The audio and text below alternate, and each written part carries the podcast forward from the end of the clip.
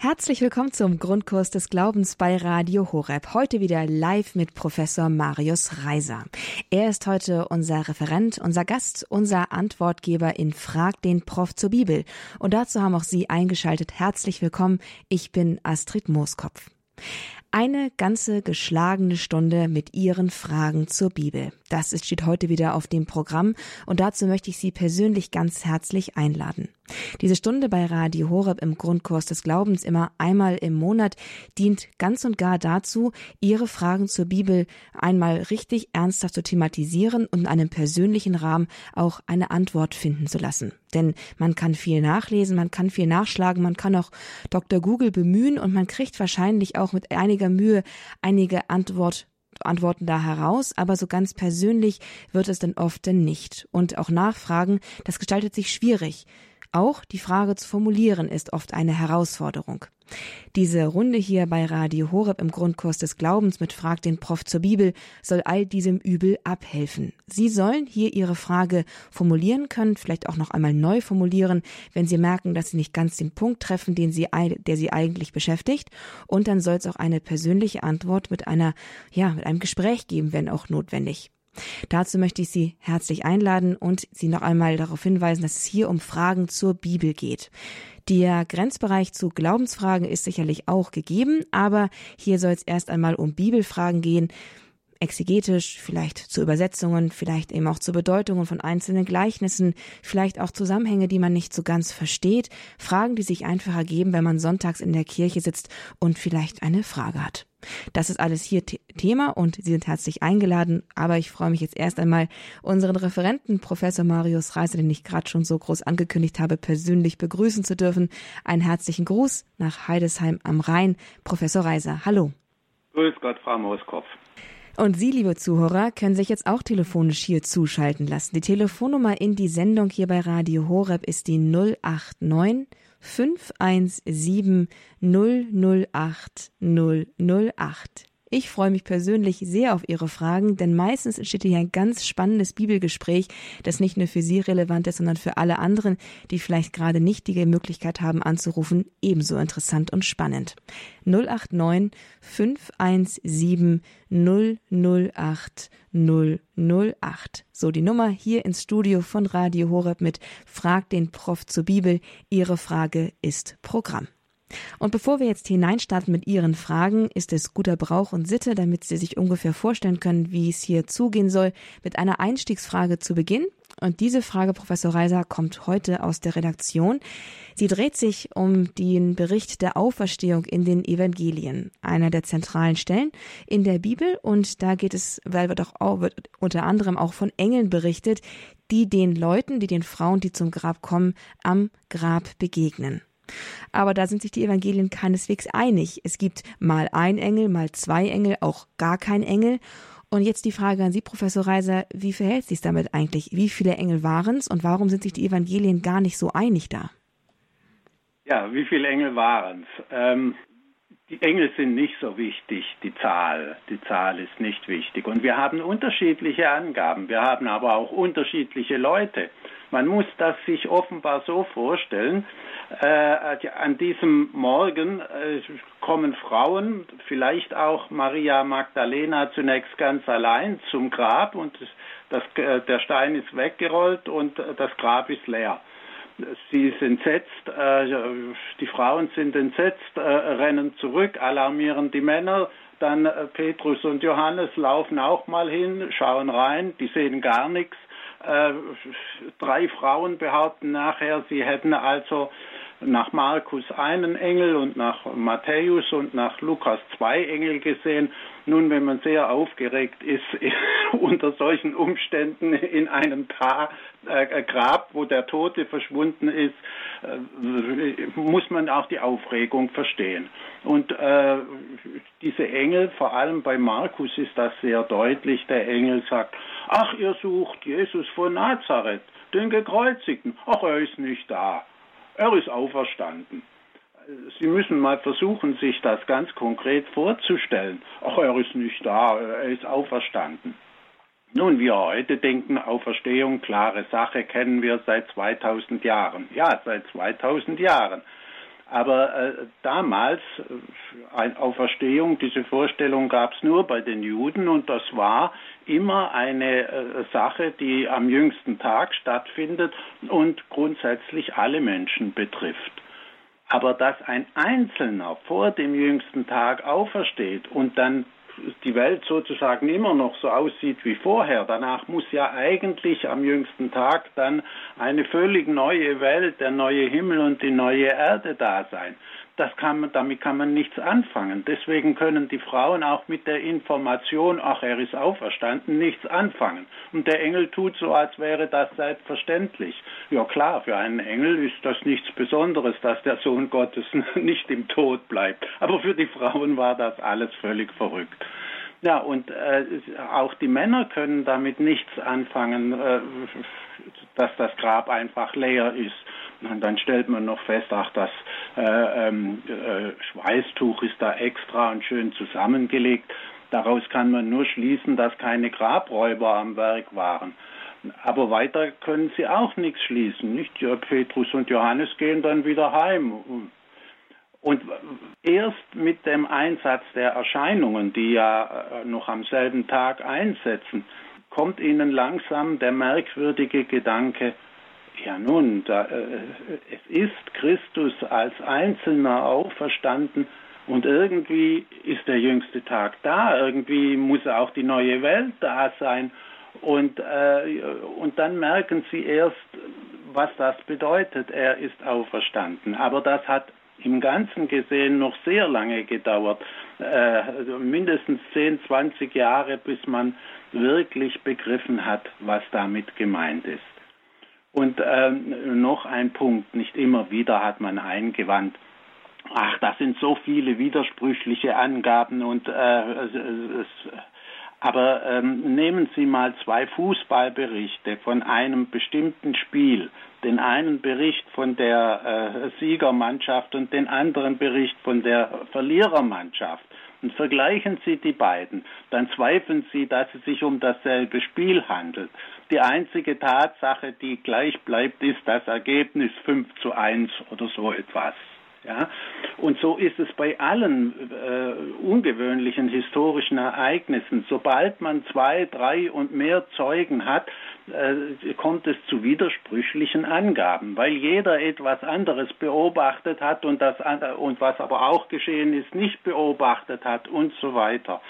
Und insofern kann man aus der Tatsache dieser unterschiedlichen Angaben direkt schließen, hier sind echte Überlieferungen von einem wirklichen Ereignis äh, vorhanden. Ein Althistoriker hat genauso äh, äh, ähm, argumentiert und gesagt, die Fülle und Widersprüchlichkeit der Überlieferungen beweist, dass da etwas ganz Ungewöhnliches geschehen ist. Also die Glaubwürdigkeit ist damit keineswegs in Frage gestellt, sondern eher bestätigt. Das führt zu meiner nächsten Frage, Professor Reiser. Ist es denn ein, ein Usus gewesen, also ein, äh, eine gängige Vorgehensweise, dass man von wichtigen Ereignissen mehrere Berichte hat schreiben lassen? Also dass es vier Evangelien gibt, ist das ein Zufall oder eine Einmaligkeit oder war das eigentlich guter Brauch in, bei wichtigen Ereignissen, dass man mehrere äh, Bericht, Berichterstatter irgendwie einen Auftrag gegeben hat? Nur von ganz berühmten, wichtigen Ereignissen haben wir mehrere historische Berichte. Zum Beispiel, damit wir nicht zu weit zurückgehen, äh, von der Ermordung Cäsars haben wir verschiedene Berichte. Und also der eine sagt, ja, Cäsar hat gar nichts gesagt, nur ein bisschen gestöhnt. Ein anderer sagt, doch, er hat was gesagt. Äh, und dann streitet man sich noch, ja, war das jetzt griechisch oder lateinisch? wenn er was gesagt hat, war es griechisch. das lateinische et tu brute, das hat Shakespeare äh, erfunden, beziehungsweise schon englische Dramatiker vor ihm. Gut, also äh, ich will damit nur sagen, das ist sehr selten. Und dass man aber vier vollständige Biografien von einer Persönlichkeit hat aus der Antike, das ist absolut singulär. Wow, okay. Spricht tatsächlich für die Wichtigkeit und für auch für die, ja, für die Singularität des Erlebens in der, ja, in der Welt einfach der damaligen Menschen von so einem Ereignis. Da muss es dann einfach gleich mehrere Berichte geben. Professor Reiser, vielen herzlichen Dank. Wir haben hier gestartet bei einer Frage zur Glaubwürdigkeit der Bibel mal ganz grundsätzlich. Und die ist soweit jetzt erst einmal bewiesen oder zumindest überzeugend argumentiert dafür. Und jetzt können wir hineinstarten, liebe Zuhörerinnen und Zuhörer, mit Ihren Fragen.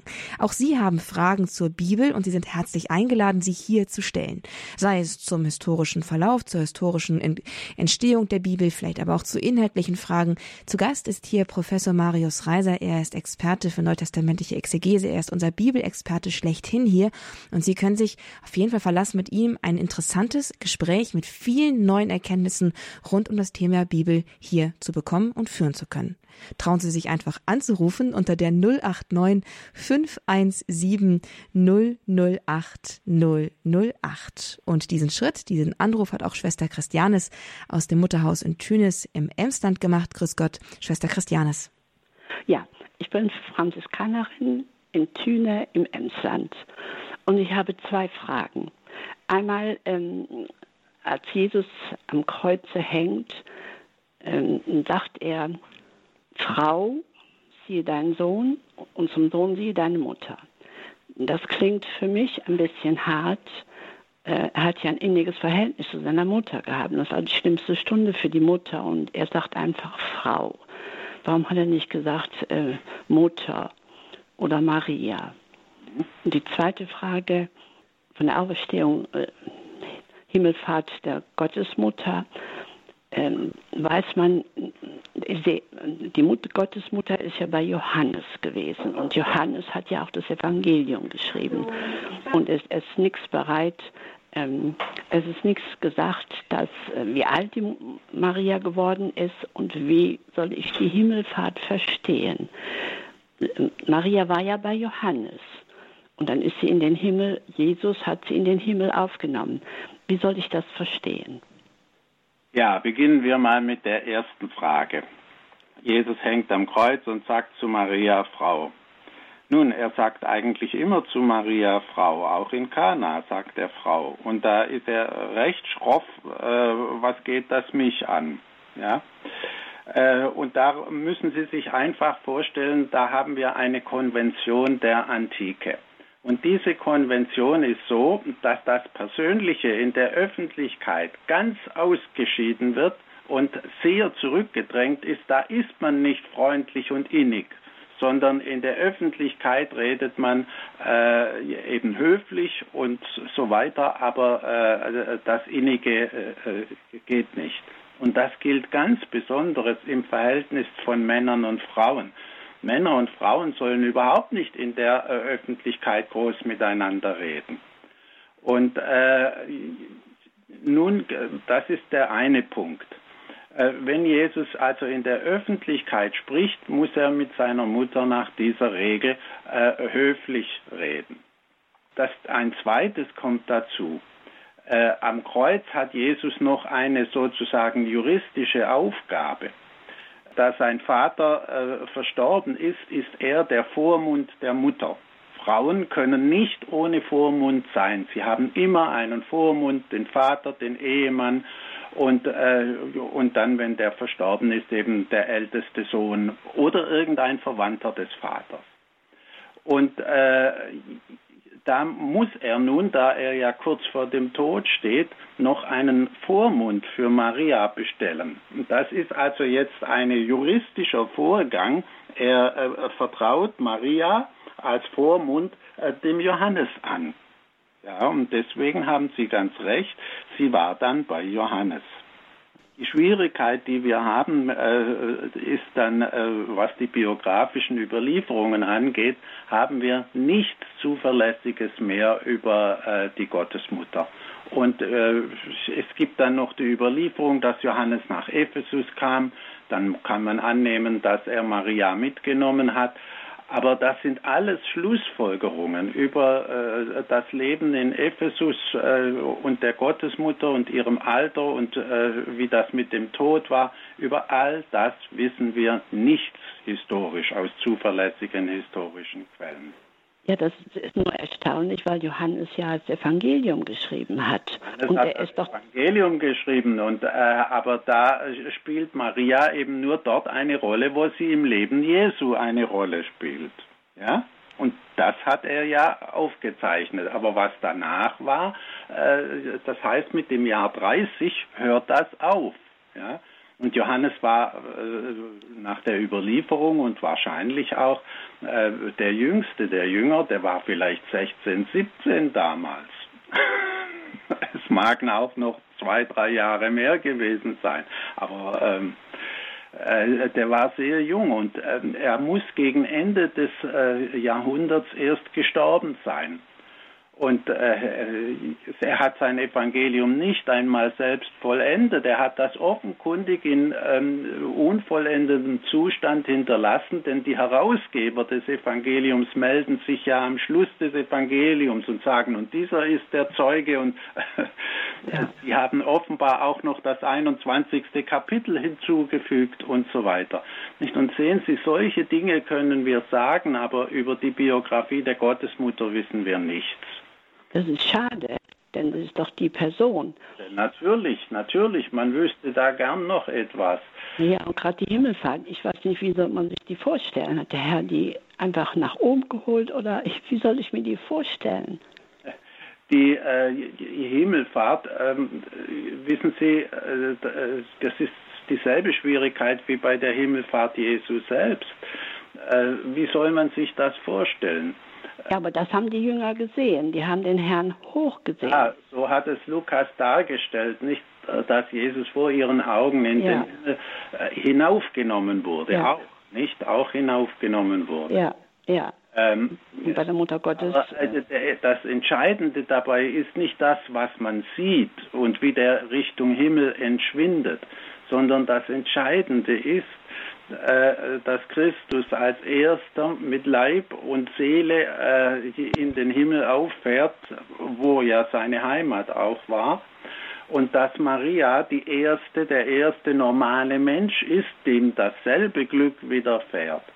Dass er mit dem Leib in den Himmel aufgenommen wird. Und natürlich, wie wird man in den Himmel aufgenommen? Mit dem Leib, in dem man hinaufgenommen wird. Aber wie das nun vor sich gegangen ist, wie die Existenz mit dem Leib im Himmel aussieht, das ist jetzt eine theologische Frage und über die kann der Theologe einiges sagen, aber natürlich nur mit Wahrscheinlichkeit. Johannes, ja, dann war auf einmal die Mutter Gottes weg. Oder wie soll ich mir das vorstellen? Professor Reiser, da gibt es doch eine äh, orthodoxe Überlieferung zur Maria-Entschlafung wissen Sie denn darüber etwas? Ähm, da gibt es doch auch Ikonen, wie die Jünger um das Totenbett Mariens stehen. Das sind alles Legenden, das sind sehr schöne Legenden, nicht? Also Maria hätte sozusagen kurz vor ihrem Tod äh, alle zwölf Jünger verständigt. Wie das wieder nun möglich war, äh, ist auch ein Problem. Jedenfalls sind bei ihrem Sterben alle zwölf Jünger äh, da und äh, solche Legenden gibt es und die sind alles sinnvoll, aber äh, da darf man nicht fragen, wie war das nun historisch, weil wir das nicht wissen, sondern da muss man fragen, was möchten, was möchten die Erzähler mit solchen Legenden sagen? Und das, was sie sagen möchten, das ist wahr daran. Die historische Seite ist dann uninteressant. Gut. Ja, Dankeschön, Herr Professor. Vielen Dank. Schwester Christianis, auch Ihnen herzlich. Alles noch unvollkommen, aber wir haben nicht ja. viel Zeit. Ja. Ja. Ich würde doch ganz gerne doch dennoch doch einmal ansetzen, denn wir haben das Fest Maria Himmelfahrt ja nun auch gerade erst gefeiert und ich glaube, es ist einigermaßen interessant, denn der Unterschied, der zwischen Jesus und Maria besteht, ist, dass der Leib Jesu schließlich schon ein Verkletterleib ist. Er ist schon von den Toten auferstanden und wird dann in den Himmel hinaufgenommen. Maria war noch nicht wieder auferstanden und wird in den Himmel hinaufgenommen. Das ist schon ein bisschen ein Unterschied, auf den vielleicht auch die Hörerin hinaus wollte, dass es etwas anders ist als bei Jesus und deswegen halt noch der die Himmelfahrt Marienzeit noch physischer ist. Und wenn wir jetzt mal das den Bereich der rein historischen Exegese verlassen, auf dem Sie sicherlich auch sicher stehen, Herr Professor, was sagen denn die Theologen denn darüber? Was spekulieren sie denn über die Heimholung Mariens? Da kann ich jetzt äh, wirklich nichts darüber sagen. Also äh, meines Wissens äh, sind das alles Legenden und theologische Spekulationen, die aber immer darauf hinauslaufen, dass Maria äh, das als erster geschehen ist, was uns allen, als allen Gläubigen verheißen ist, nicht, dass wir eben mit Leib und Seele äh, schließlich auferstehen werden und in den Himmel kommen. Das Entscheidende ist die Leiblichkeit. Äh, und denn das war auch der große Anstoß für alle Philosophen schon in der Antike und ist es bis heute geblieben. Man hätte nichts gegen ein Weiterleben der Seele im Jenseits. Das hat, daran hat schon der Platon geglaubt, zumindest für bestimmte Menschen. Aber äh, dass das mit einem äh, verklärten Leib geschehen soll, das ist der große Anstoß. Und deswegen ist das Einzige, was man noch tun kann, ist, dass man versucht zu sagen, wie der verklärte Leib aussieht und äh, dass er irgendwie identisch ist mit dem, den wir haben und irgendwie ganz verwandelt ist. Nicht schon Paulus, 1 Korinther 15 spricht davon, nicht, dass es natürlich ein verwandelter Leib sein muss. Das äh, ist auch bei Jesus so. Mhm. Und das ist das Entscheidende, die, der, dass wir daran glauben, dass es ein leibliches Weiterleben gibt. Ja, und dass das der, der, erste, der erste Mensch, der das erlebt hat, äh, das war eben Maria. Und darin ist sie uns Vorbild und ist sie eben auch ein Bild der Hoffnung. Danke, Herr Professor. Ich denke, das ist das, worauf ich jetzt auch hinaus wollte, dass das irgendwie in dieser, in dieser Neuheit irgendwie schon halt sehr interessant ist, gerade für unsere Zeit und dass man es vielleicht einfach sich tatsächlich einfach, um auf die Hörerin, auf die Frage der Hörerin zurückzukommen, sich einfach tatsächlich ziemlich banal und plastisch vorstellen muss, dass einfach dann der Leib dann hinaufgeht, tatsächlich, wie man es ja auch bei den Marienerscheinungen oder bei den von den kirchlich anerkannten Marienerscheinungen von den Berichten hört, da kommt Maria ja auch vom Himmel herab in den Augen der Seher, Seherinnen und Seher. Insofern wäre es ähm, vielleicht auch einfach, sich dann auch so vorzustellen, dass Maria genauso hinaufgeht, wie auch bei den Erscheinungen zum Beispiel in Fatima oder Lord, dass sie eben auch entrückt wird in den Himmel, ebenso nach oben.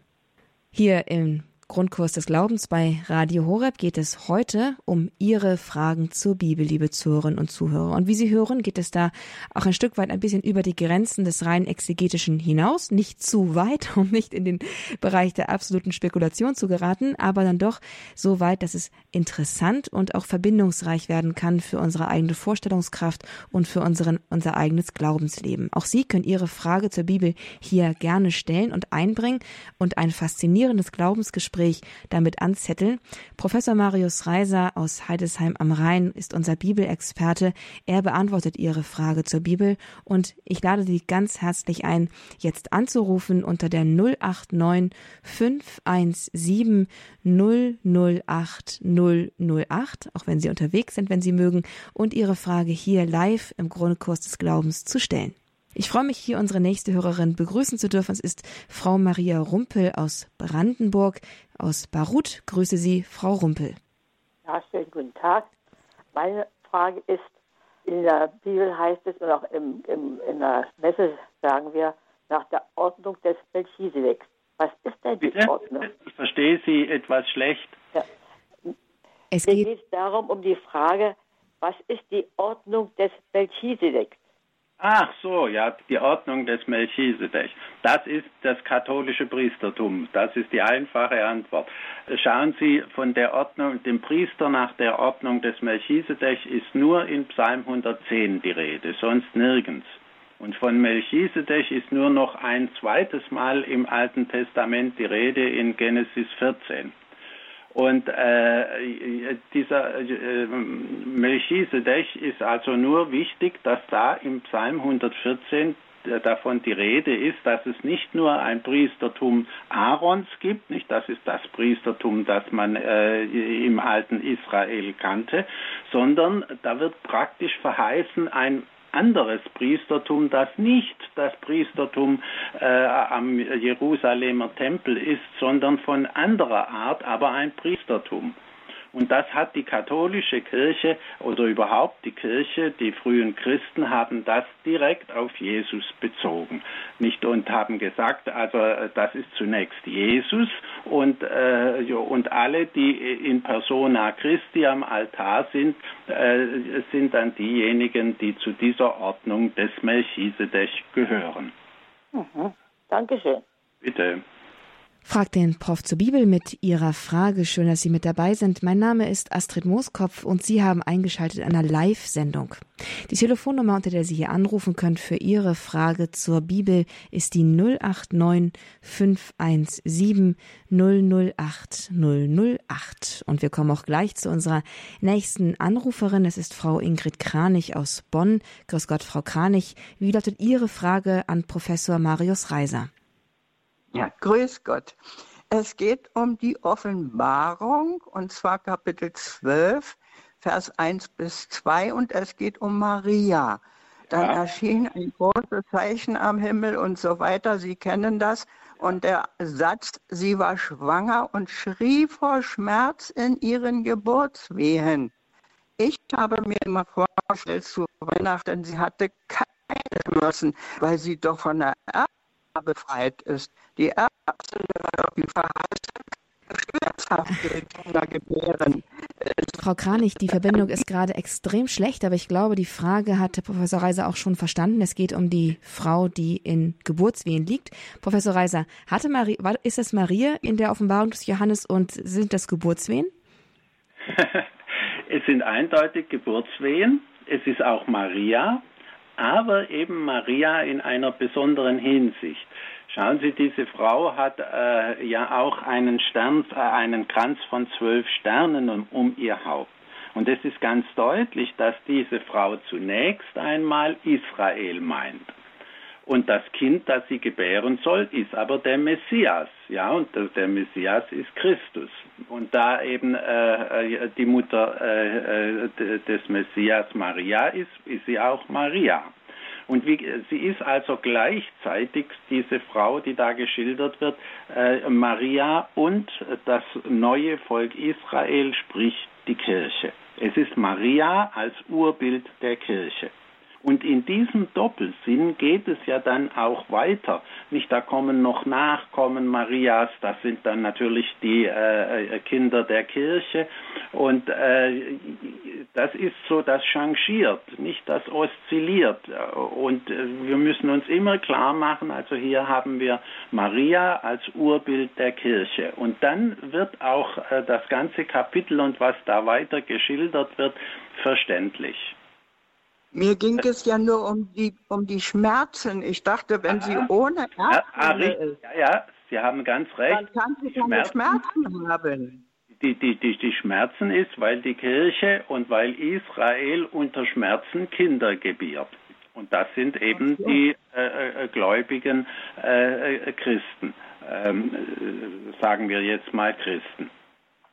Und, aber äh, Weihnachten, aber Weihnachten hatte sie aber keine Schmerzen. Ja, also äh, dass Maria ohne Schmerzen geboren hat, das ist eine Schlussfolgerung daraus, dass man sagt, sie ist ja ohne Erbsünde empfangen, ja. dann hat sie eben auch schmerzlos geboren.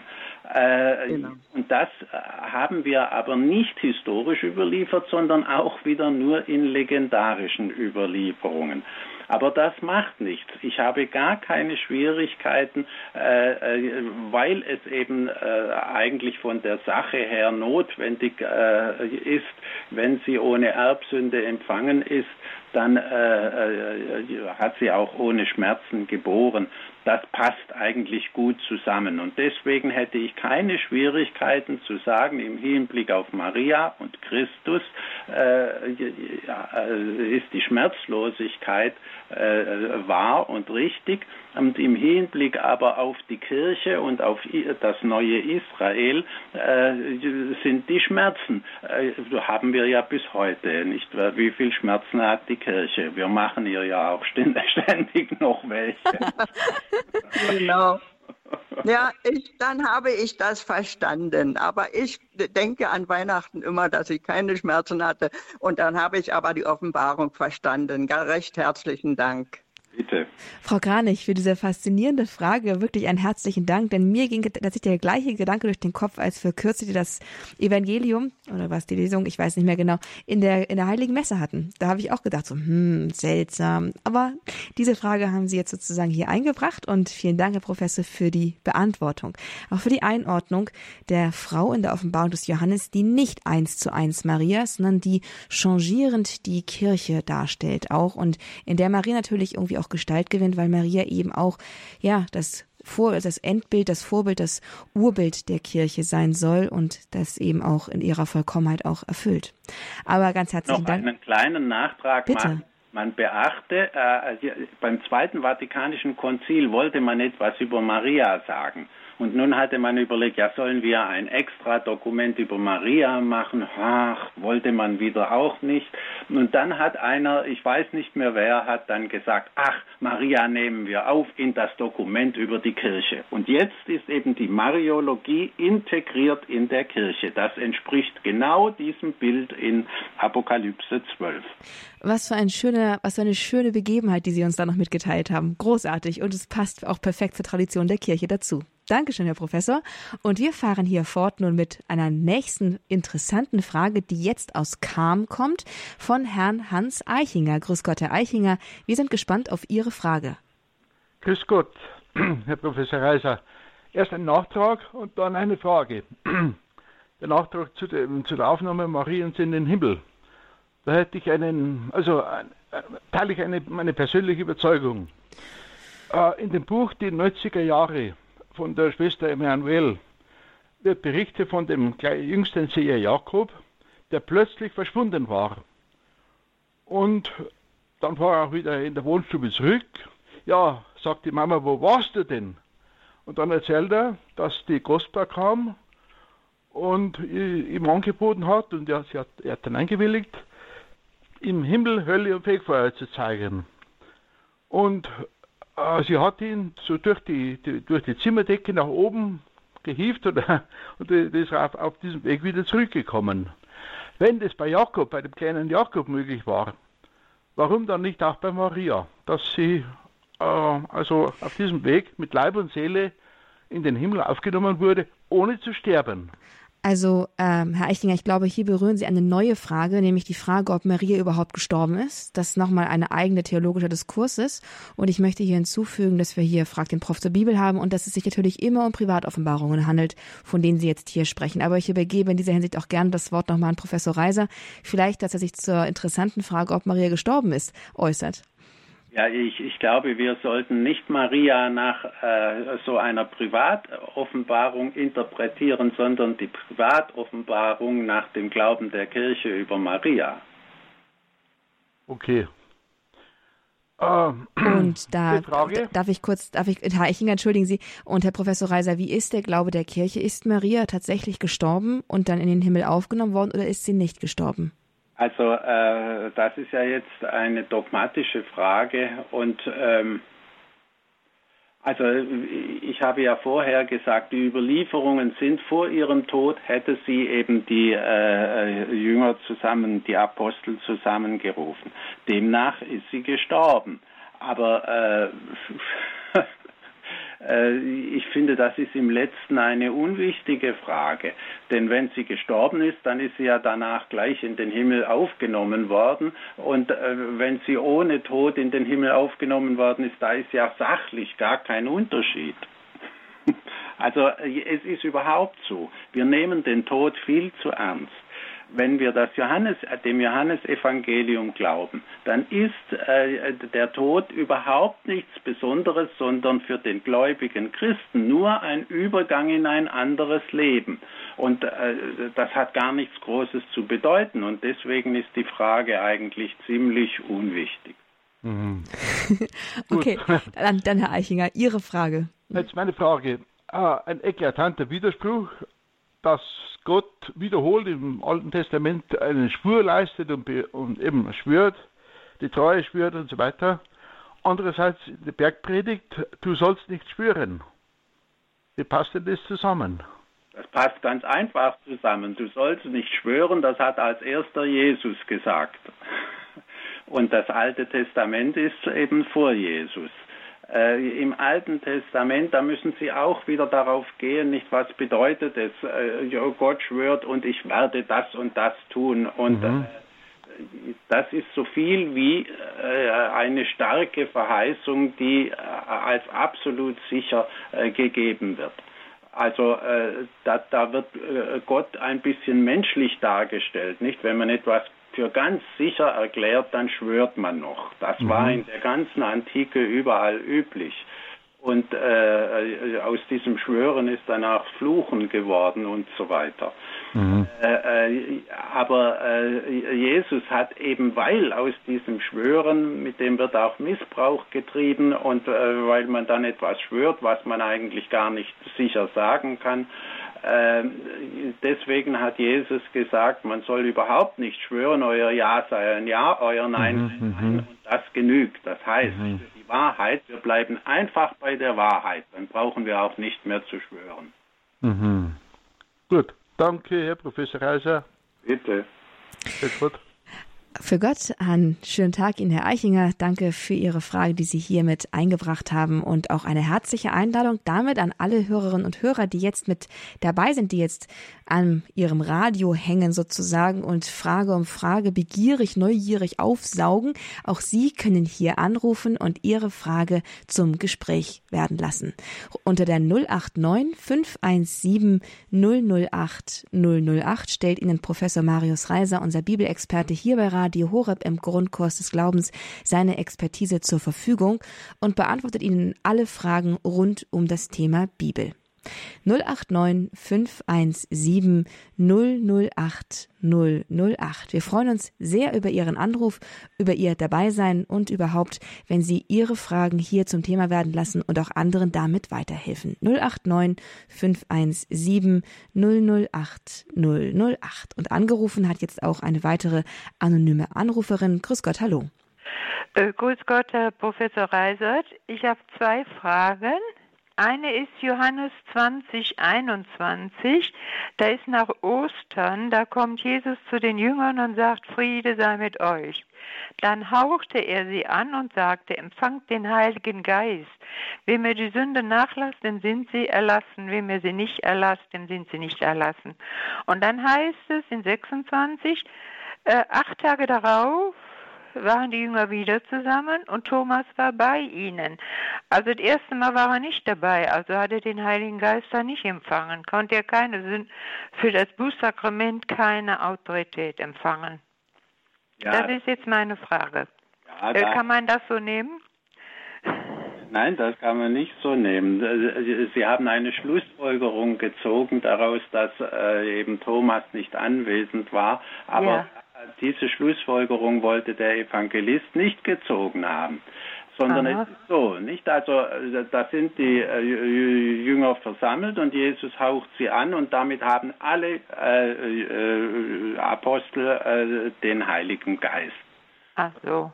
Dieser. Heilige Geist vermittelt eben auch die Kraft zur Sündenvergebung und daraus leitet eben die katholische Kirche auch eben die Absolution in der Beichte ab. Ja? Und äh, da muss Jesus nicht jedes Mal wieder neu erscheinen und den Heiligen Geist vermitteln. Und äh, das Thomas war eben nicht dabei. Äh, ja. Und dann äh, und das äh, erlaubt dann die Erzählung eine Woche später, nicht wo und äh, das ist eben diese äh, berühmte schöne Erzählung, dass Thomas hört, was die erlebt haben und sagt, glaube ich nicht, ich will das zuerst ja. Dann ja. sagt man immer, der Thomas sei ein Zweifler. Also ich finde ja. das gar nicht richtig, sondern der Thomas ist ein Realist, der sagt, so was Verrücktes, ein solches Geschehnis, an das man eigentlich mit dem klaren Verstand gar nicht glauben kann. Also dafür brauche ich einen klaren Beweis. Das muss ich mit eigenen Händen greifen und mit eigenen Augen sehen können. Ja, und das ist ein ja. Realist, der zweifelt nicht, der sagt bloß, das will ich aber zuerst mal selber. Ja, ja. Also, Jesus äh, äh, erscheint dann eine Woche später und ja. das Interessante ist, äh, Thomas braucht nicht, äh, braucht gar nichts zu sagen. Jesus sagt, jetzt leg doch bitte deinen Finger in die Seite. Das ja. Äh, äh, der hat das mitgekriegt, wie der Thomas erklärt, er will das mal selber sehen. Und damit weiß eigentlich der Thomas schon alles und fällt meines Erachtens, der greift nicht zu. Der fällt sofort nieder und sagt, mein Herr und mein Gott, und damit ist er zufrieden. Ja, ich habe das auch gemeint, dass äh, auf alle Jünger äh, der Geist dann ausgesandt wurde. Aber äh, ja, das wurde nicht angenommen. Aber dann äh, kann ich doch da bei meiner Meinung weiter bleiben. Ja. Doch, doch, dabei ja. Sie bleiben. Das gilt ja bis heute. Man, äh, es müsste ja Jesus immer wieder neu erscheinen, um den Heiligen Geist zu vermitteln. Das ist aber nicht nötig. Nee, das geht ja dann von den Apostel weiter in, äh, in der Sussektion. Katholische Tradition. Ja. Und meine zweite Frage ist, das ist im ersten Brief an die Korinther, 15. Kapitel 29, ähm, wie können sonst einige dazu, sich für die Toten taufen zu lassen? Wenn Tote gar nicht auferweckt werden, warum lässt man sich dann taufen für sie? Und das kommt auch immer im, ähm, hat man gesagt, im, im Stundengebet bei den Lesungen von die Verstorbenen vor. Wie kämen sonst einige dazu, sich für die Toten taufen zu lassen, wenn Tote gar nicht auferweckt werden? Hm. Ja, das wäre die Stelle. Wie ist das zu verstehen, sich für Tote taufen lassen? Äh, das ist eine Unart in Korinth. Eine Unart in Korinth. Sie müssen sich ja äh, klar machen, in der Anfangszeit haben viele äh, Christen geglaubt, noch bei ihren Lebzeiten müsse der jüngste Tag anbrechen, müsse die Wiederkunft Christi eintreten. Ja, und, ja. Äh, und nun äh, starben die ersten Christen und, äh, und dann, damit hat ja Paulus im äh, ersten Thessalonischer Brief dieses The äh, Thema hat er dort aufgegriffen und dass die so verzweifelt sind, ja nützt, hat dann der christliche Glaube gar nichts genützt, wenn man vor dem jüngsten Tag stirbt. Und Paulus sagt dann, ähm, da werden alle auferstehen und dann äh, sind die, die noch leben, auf der gleichen Ebene wie die äh, Auferstandenen. Also da äh, vergibt sich niemand etwas. Ähm, und nun hat man offenbar in Korinth dann äh, ja, angefangen, äh, für diese Verstorbenen sich taufen zu lassen, damit die dann auch äh, ja, auferstehen werden, weil sie ungetauft äh, gestorben sind. Äh, das ist eine Unart. Und Paulus äh, sagt nun nicht, die Unart war gut, sondern Paulus sagt, äh, nimmt das nur als Argumentum ad hominem, so nennt man das in der Wissenschaft. Ja. Argument, das nur für diese damals, diese Leute gedacht war. Er hat gesagt, also einerseits behaupten da einige, das ist ja in 1512, glaube ich, dass es gar keine Auferstehung gibt. Und äh, die ganze Argumentation, die Paulus äh, jetzt anfängt äh, an dieser Stelle, läuft daraus hinaus, äh, die leibliche Auferstehung vorstellbar zu machen und Argumente dafür zu, äh, zu finden, dass es so etwas gibt. Nicht? Und da greift er dann zu verschiedenen Argumenten und das, was Sie jetzt angeführt haben, ist sozusagen sein Schwächstes, weil die Argumenta ad hominem, die nur für äh, solche Leute, für bestimmte Leute gelten, sind natürlich ganz schwache Argumente. Und, also, äh, aber den Korinthern sagt er, also das ist dann ein Widerspruch. Äh, also, ihr könnt euch nicht für Tote äh, taufen lassen, wenn es gar keine Auferstehung gibt. Also, das ja. Ist der ganze Witz dabei. Aber das Entscheidende äh, steht nicht in diesem Satz bei Paulus, sondern da müssen Sie nochmal das ganze 15. Kapitel nehmen und achten Sie mal darauf, wie er da äh, argumentiert für die leibliche Auferstehung und welche Mühe er sich da gibt und wie unterschiedlich dann die Argumente sind. Äh, also da macht er sich die größte Mühe und da kommen aber einige seiner glänzendsten und schönsten Sätze, die er überhaupt hat. Ja, Sie sagen 17. Kapitel. 15. 15. 15. Ja. Mit, mit, ja. Mit, mit, der Liste der Auferstandenen, nicht, die, die Erscheinungen ja. des Auferstandenen gesehen haben und dann eben dieses Argument, es gäbe gar keine Auferstehung und dann mhm. äh, und die meinen ganz offensichtlich, es gibt keine leibliche Auferstehung. Ja, ja. Ja, mhm. ja danke vielmals. Ich habe äh, äh, eine gute Antwort von Ihnen. Danke vielmals, Herr Professor. Auferstehung, das offenbar geheime Thema hier heute im Grundkurs des Glaubens bei Frag den Prof zur Bibel. Dazu haben Sie eingeschaltet bei Radio Horeb, Ihrer christlichen Stimme in Deutschland. Ich bin Astrid Mooskopf und hier zu Gast in der Sendung ist unser Bibelexperte Professor Marius Reiser. Er ist live dabei und beantwortet Ihre Fragen zur Bibel. Sie rufen hier an unter der 089 517 008 008 und kommen ins Gespräch mit unserem Bibelexperten und können für sich und für alle, die zuhören, ihre Frage rund um das Thema Bibel bei sich beantworten lassen. 089 517 008 008. Auch jetzt noch, wo sich die Sendezeit langsam dem Ende zuneigt, noch einmal eine ausdrückliche Einladung, die Zeit zu nutzen und diese im Monat einmalige Gelegenheit zu nutzen und hier eine Frage zur Bibel loszuwerden und beantwortet zu bekommen.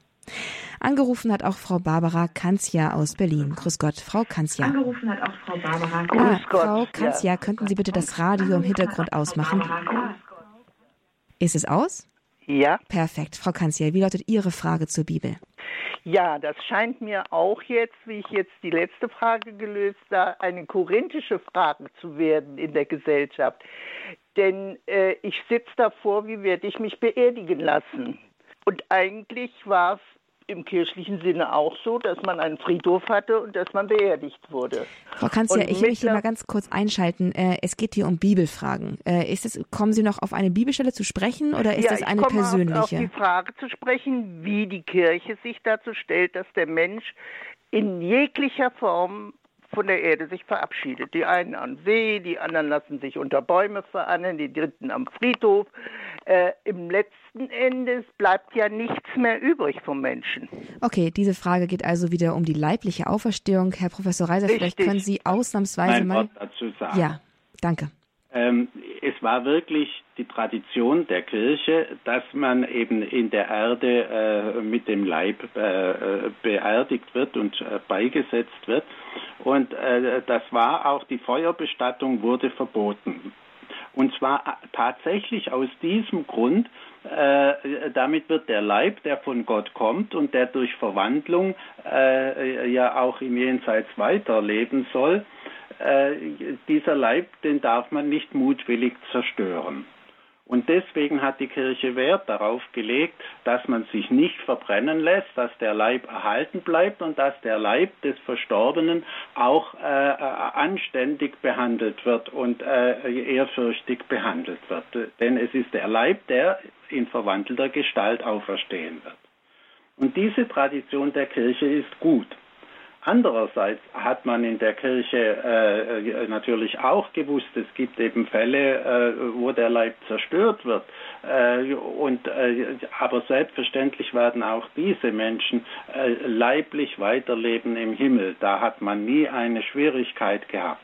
Aber um die Symbolik aufrechtzuerhalten, sollte der Leib eben äh, äh, anständig behandelt werden und man nach Möglichkeit eine leibliche Bestattung in der Erde machen. Und äh, das wird immer noch von der Kirche als das Eigentliche empfohlen. Und ich meine, nach Möglichkeit sollten wir dabei bleiben. Also ich will nicht verbrannt werden.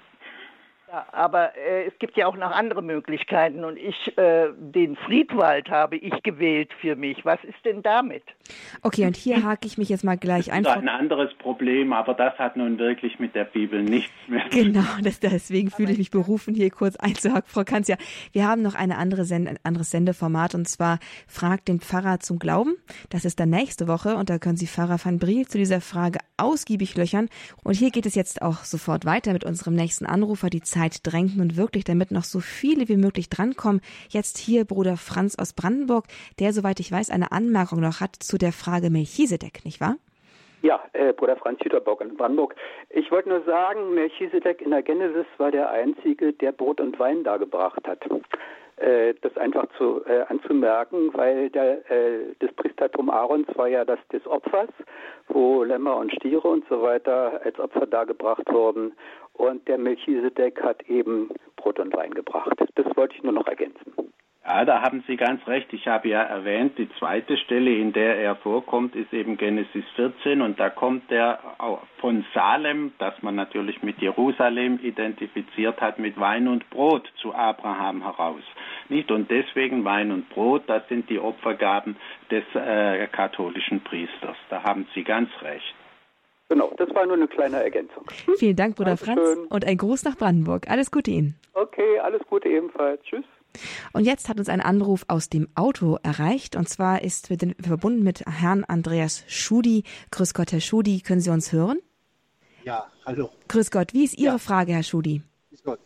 Ich habe eine Frage. Ich habe jetzt allerdings keine Bibelstelle parat, aber es heißt in der Bibel, dass im Paradies Gott uns die Tränen wegfischt und es herrscht nur Freude.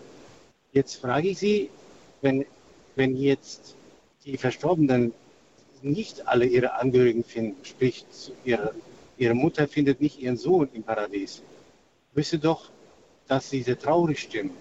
Wie können Sie mir das erklären, dass es dann doch nicht zu dieser Traurigkeit führt, wenn man doch nicht alle sich zusammengeführt fühlen im Paradies als Familie? Nun, das ist eine Stelle, die ist aus dem Propheten Jesaja und die wird aber auch aufgenommen äh, im Neuen Testament, dass äh, Gott äh, im Jenseits alle Tränen abwischt. Und äh, das ist ein Bild dafür, dass im Himmel alle äh, Schmerzen und alles Elend äh, in irgendeiner Weise von Gott äh, beseitigt und erfüllt wird und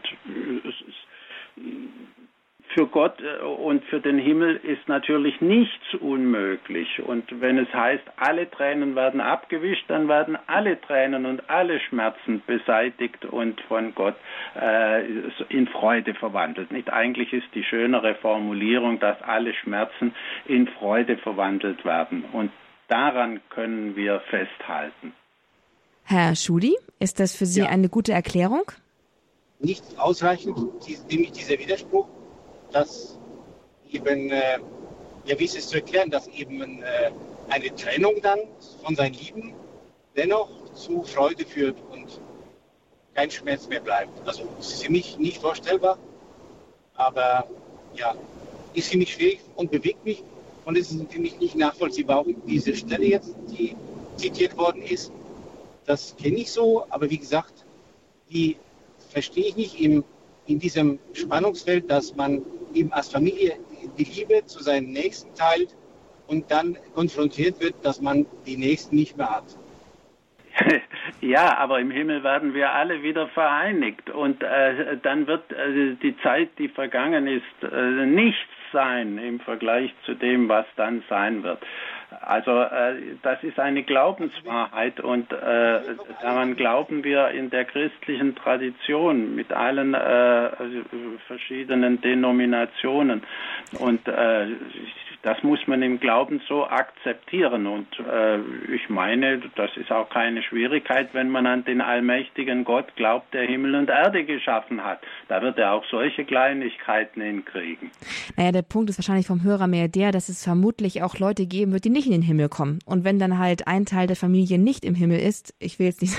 Ich will, oh, das ist das Problem. Ich glaube schon, dass das das Problem des Hörers ist. Äh, äh, dieses Problem überlassen wir dem lieben Gott. Also außerdem wissen wir nicht, ob mit Gewissheit jemand in die Hölle kommt. Äh, von keinem Menschen hat die Kirche je behauptet, er sei mit Sicherheit in der Hölle. Das einzige Wesen, das in der Hölle mit Sicherheit ist, ist der Teufel. Und äh, der zweite Grundsatz der katholischen Kirche jedenfalls ist, äh, dass jeder Mensch, der nicht in die Hölle will, auch nicht hineinkommt. Er kommt dann höchstens ins Fegfeuer. Das kann sehr anstrengend werden. Also wer dann auch nicht ins Fegfeuer will, der ist dann wirklich, aber der will dann in die Hölle. Und wer aber nicht da hinein will, der kommt auch nicht hinein. Also Ihre Antwort, das überlassen wir dem Herrgott dann am Ende, wie er das alles einrichtet. Und bisher sagt die Kirche nichts darüber, dass irgendwer in der Hölle ist. Also wird auch von keiner Trennung erst einmal ausgegangen werden in der Gemeinschaft des ewigen Jerusalems. Vielen Dank, Herr Professor Reiser, für Ihre umfassenden Antworten hier heute im Grundkurs des Glaubens bei Radio Horeb und auch Ihnen, liebe Zuhörerinnen und Zuhörer, liebe Anruferinnen und Anrufer, die Sie mit Ihren Fragen diese Sendung so unsagbar bereichert haben. Ein ganz herzlicher Dank für Ihr Engagement und für Ihre Neugier, die Sie hier beigesteuert haben. Wirklich eine wieder sehr faszinierende Sendung rund um das Thema Bibel, das wir hier heute, die wir heute gemeinsam verleben durften. Ich freue mich, Sie auch zum nächsten Mal dann wieder mit Professor Reiser hier begrüßen zu dürfen, dann aber erst wieder im nächsten Monat, das heißt im September. Liebe Zuhörerinnen und Zuhörer, eine dieser Sendungen, die Sie heute hier gehört haben mit Professor Reiser, können Sie natürlich auch wieder im Podcast bei uns nachhören. Nicht nur diese, sondern auch alle vorangegangenen.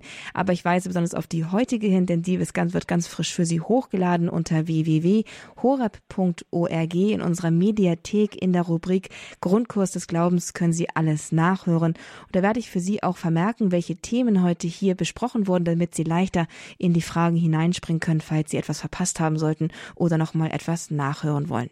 Ich verabschiede mich derweil jetzt von Ihnen, wünsche Ihnen ganz viel Freude mit dem weiteren Programm bei Radio Horeb. Ich verabschiede mich, mein Name ist Astrid Mooskopf. Alles Gute und Gottes Segen. Sie hören Radio Horeb, Leben mit Gott.